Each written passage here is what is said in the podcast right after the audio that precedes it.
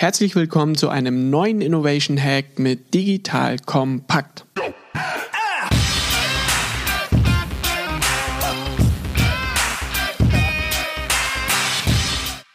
Mein Name ist Robert Bodmer, ich bin Co-Gründer von Disruptive und wir helfen im Grunde Unternehmen auf völlig neue Lösungsansätze und Ideen zu kommen. Und in der heutigen Innovation Hack Folge soll sich alles rund um das Thema Remote-Prozess drehen. Na, die Pandemie hat uns irgendwie an der Hand und ähm, es ist jetzt irgendwie auch kein großer Ausblick, dass das jetzt in den nächsten Wochen besser wird. Aber davon mal unabhängig, selbst wenn die Pandemie vorbei ist, dann werden sich schon ein paar grundlegende Dinge in der Zusammenarbeit ändern. Na, viel mehr Leute werden den Anspruch haben, dass sie von zu Hause arbeiten wollen. Man wird viel mehr über mehrere Standorte hinweg die Arbeit koordinieren müssen. Und da stellt sich natürlich die Frage, wie muss man denn einen Remote-Prozess denn aufsetzen? Wie kann denn ein Remote-Sprint aussehen? Und was ist essentiell, damit dieser herausragend gut funktioniert? Darüber soll sich die heutige Folge drehen. Und dann lasst uns mal direkt anfangen. Erster Punkt, es gibt drei wesentliche Elemente, die einen Remote-Prozess auszeichnen. Erstens, er muss dezentral sein. Zweitens, er muss asynchron sein. Und drittens, er muss autark sein. Was heißt das? Dezentral bedeutet über mehrere Standorte hinweg. Asynchron bedeutet, dass das nicht parallel passieren muss, sondern dass das zu unterschiedlichen Zeiten passieren kann. Die eine Person arbeitet am Montag daran, die andere Person am Dienstag, eine andere Person verteilt über Montag, Dienstag und Mittwoch. Und autark bedeutet, jeder in seinem eigenen Arbeitstempo und eben mit deren Zeitinvest das einem eben zur Verfügung stellt. Wie setzt man dann einen Remote-Prozess dann auf, der dezentral asynchron und autark ist? Das heißt, man muss im Grunde Routen festlegen. Zum Beispiel die Routen, die wir für unseren Remote-Prozess festgelegt haben. Erster Schritt, was ist die Kundenperspektive zu einem bestimmten Thema oder einer Herausforderung?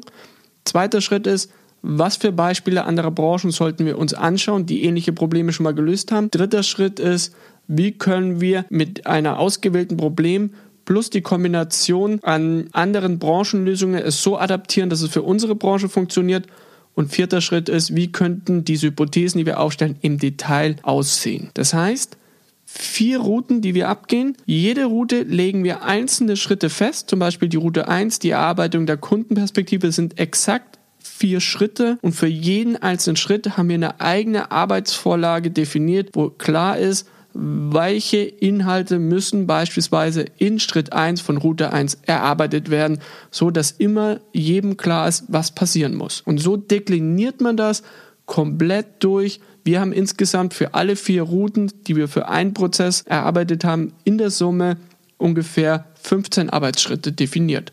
Und so geht man peu à peu voran. Das bringt uns gleich zur dritten Frage. Das heißt, wie setzt man so eine beispielhafte Route auf? Das sind sechs Themenpunkte, die ihr abarbeiten müsst. Erster Themenpunkt ist, ihr braucht insgesamt ein Thema. Das heißt, welche Themen habt ihr heute bei der Organisation, mit denen ihr euch beschäftigen müsst und welche von diesen Themen haben eine hohe Dringlichkeit. Wenn ihr so vorgeht, dann kriegt ihr in der Regel immer ein Thema, mit dem ihr auch eine hohe Aufmerksamkeit der Organisation äh, bekommt und damit auch eine Bereitschaft, eben eine solche Route aufzusetzen. Der zweite Themenschwerpunkt ist, ihr müsst für dieses Thema ein exaktes Briefing erstellen. Das heißt, was ist die Aufgabenstellung? Was ist das Ziel? Warum gibt es dieses Projekt? Was erwarten wir an Ergebnissen? Und was wollen wir insgesamt an Wert damit in der Organisation schaffen? Dritter Themenschwerpunkt, verantwortlich knüpfen. Wer exakt hat für diesen Remote-Prozess den Hut auf und wer hat exakt für dieses Thema den Hut auf, damit man immer weiß, an welche Person man sich eben wenden kann. Werbung Aufgepasst! Das Jahr 2024 ist schon voll im Gange und jetzt heißt es neue B2B-Leads gewinnen. Du möchtest deine Sales Pipeline so schnell wie möglich voll haben und deshalb empfehlen wir dir an dieser Stelle unseren Partner SalesViewer. Wer nicht weiß, was SalesViewer macht, hier eine kurze Erklärung. SalesViewer entschlüsselt Unternehmen, die deine Webseite besuchen und zeigt diese in Klarnamen an. Du siehst also ganz genau, wer eure Webseite besucht und wofür sich diese potenziellen Kundinnen interessieren. Und damit hast du ja wirklich ein mächtiges Werkzeug in den Händen, weil du diese Unternehmen dann zielgenau ansprechen und einfach zu neuen Kundinnen machen kannst. Dein Marketing und Vertrieb werden das für die B2B-Lead-Generierung feiern, sage ich dir. Und du bist damit auch in guter Gesellschaft, denn Marktführer wie Stepstone, Jochen Schweizer, Sport5 oder Avato Systems setzen bereits auf Sales Viewer und generieren damit täglich neue B2B-Leads. Wie so eine Registerkasse eigentlich, wo es immer klingelt, wenn du wieder eine neue Brand identifiziert hast, die sich für dich interessiert und die du jetzt einfach pflücken kannst. Daher, wenn das für dich interessant ist, dann teste SalesViewer doch einfach mal kostenlos. Alles, was du dafür wissen möchtest, findest du unter folgender Weiterleitung: digitalkompakt.de slash salesviewer. Und wie immer verlinke ich dir es auch auf unserer Sponsorenseite unter digitalkompakt.de slash Sponsoren. Das war's mit dem Werbespot. Vierter Themenschwerpunkt, ich muss die erste Gruppe für die erste Route festlegen. Na, als Erinnerung, unsere erste Route ist die Kundenperspektive. Das heißt, wir setzen dann eben für diese Route beispielsweise eine Gruppe von zehn Leuten auf und diese zehn Leute erarbeiten nichts anderes als die Kundenperspektive und jeder dieser einzelnen Personen geht die ersten vier Schritte eben der ersten Route ab. Dann als fünften Themenschwerpunkt lege ich noch ein Startdatum fest, meinetwegen kommender Montag und ich lege dann als sechster Themenschwerpunkt noch eben einen Endpunkt fest, meinetwegen bis Ende der Woche müssen alle die erste Route mit der Erarbeitung der Kundenperspektive durchgegangen sein. Und dann lasse ich die Leute los und laufen und es in ihrem Tempo, autark, asynchron, wann immer sie Zeit haben und dezentral von immer, wo immer sie auch arbeiten, los und eben die Inhalte erarbeiten. So, jetzt faselt der Ruppe, der permanent immer irgendwas von Routen und man steht da irgendwie Ochs vom Berg, hey, was meint denn der jetzt da wieder damit? Das bringt uns jetzt nämlich zur vierten und letzten essentiellen Frage. Wie kann denn eine solche beispielhafte Route aussehen? Nochmal kurze Erinnerung, Ne, unser Remote-Prozess, unser Framework Rapid Innovation besteht aus vier Routen. Erste Route Kundenperspektive erarbeiten, zweite Route Lösungsbeispiele anderer Branchen, die so ein Thema schon mal angegangen sind. Dritte Route ist Innovation durch Rekombination, also wie können wir ein Problem mit Beispielen anderer Branchen so adaptieren, dass für uns ein Schuh draus wird. Und vierte Route ist, wie können wir diese Lösungen so detaillieren, um damit ein frühes Gefühl dafür zu kriegen, wie könnte das wirklich im Detail aussehen. Die erste Route, die Kundenperspektive, habe ich euch erzählt, gehen wir vier Schritte ab. Das heißt, wir haben ein Briefing aufgesetzt, wir haben die Aufgabenstellung klar formuliert, wir haben die Ziele von dem Projekt formuliert, das geben wir den Leuten mit und dann verlangen wir vier Schritte ab. Für jeden Schritt gibt es eine Arbeitsvorlage und Schritt 1 von Route 1 ist, du hast fünf Minuten Zeit, dir so viele Kunden-Painpoints wie nur irgendwie möglich zu sammeln auf Basis der Aufgabenstellung, die wir euch rübergeschickt haben. Fünf Minuten Zeit, starte jetzt und so bereitest du die Painpoints auf.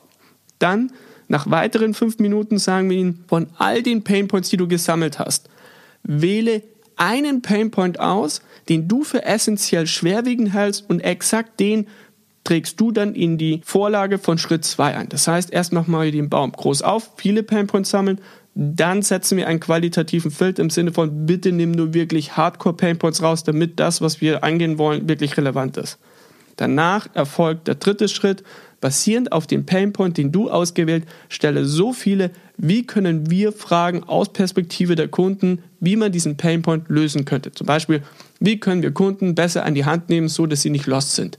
Wie können wir Kunden die Informationen besser aufbereiten, so dass sie sofort verstehen?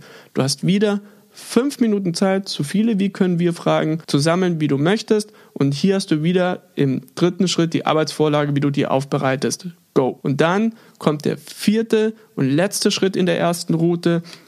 Wähle von all deinen gesammelten WKW-Fragen exakt die WKW-Frage aus, die du für Abstand am besten hältst. Und für die Auswahl hast du wieder fünf Minuten und die trägst du bitte hier ein und das finale Ergebnis schickst du an den Projektverantwortlichen oder die Projektverantwortliche von eben diesem Thema und dann hast du auch schon deine Wochenarbeit erledigt. Das war's im Kern. Das heißt, lasst es mich noch einmal kurz zusammenfassen. Worauf kommt es an bei einem Remote-Prozess? Erstens, er muss dezentral, asynchron und autark sein. Wie setzt man den auf? Ihr müsst ganz klar die Routen festlegen. Unseres Kundenperspektive, Beispiele anderer Branchen, Innovation durch Rekombination, Lösungshypothesen detaillieren.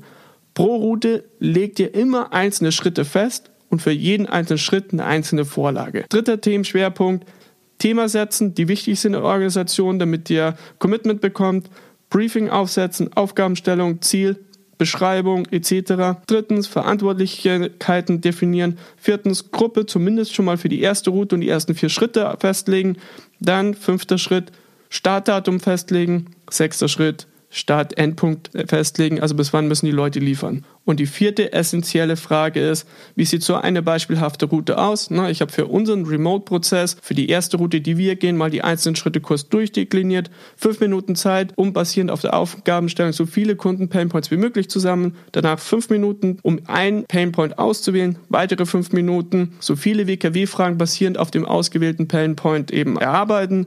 Und dann nochmal fünf Minuten, den mit Abstand beste Frageformulierung, WKW-Frage auswählen, mit der man glaubt, dieses Thema wirklich angehen zu können.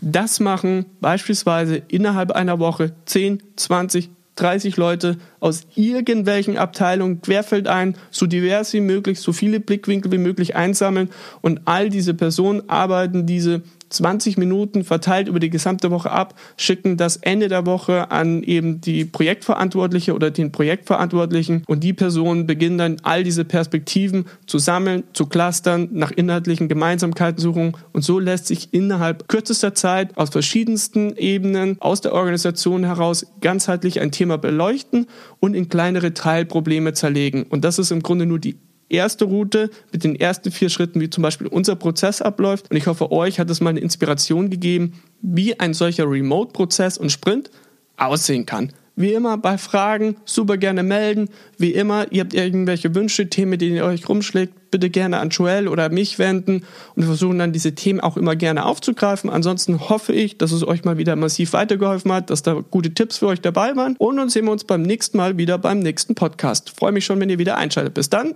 und tschüss.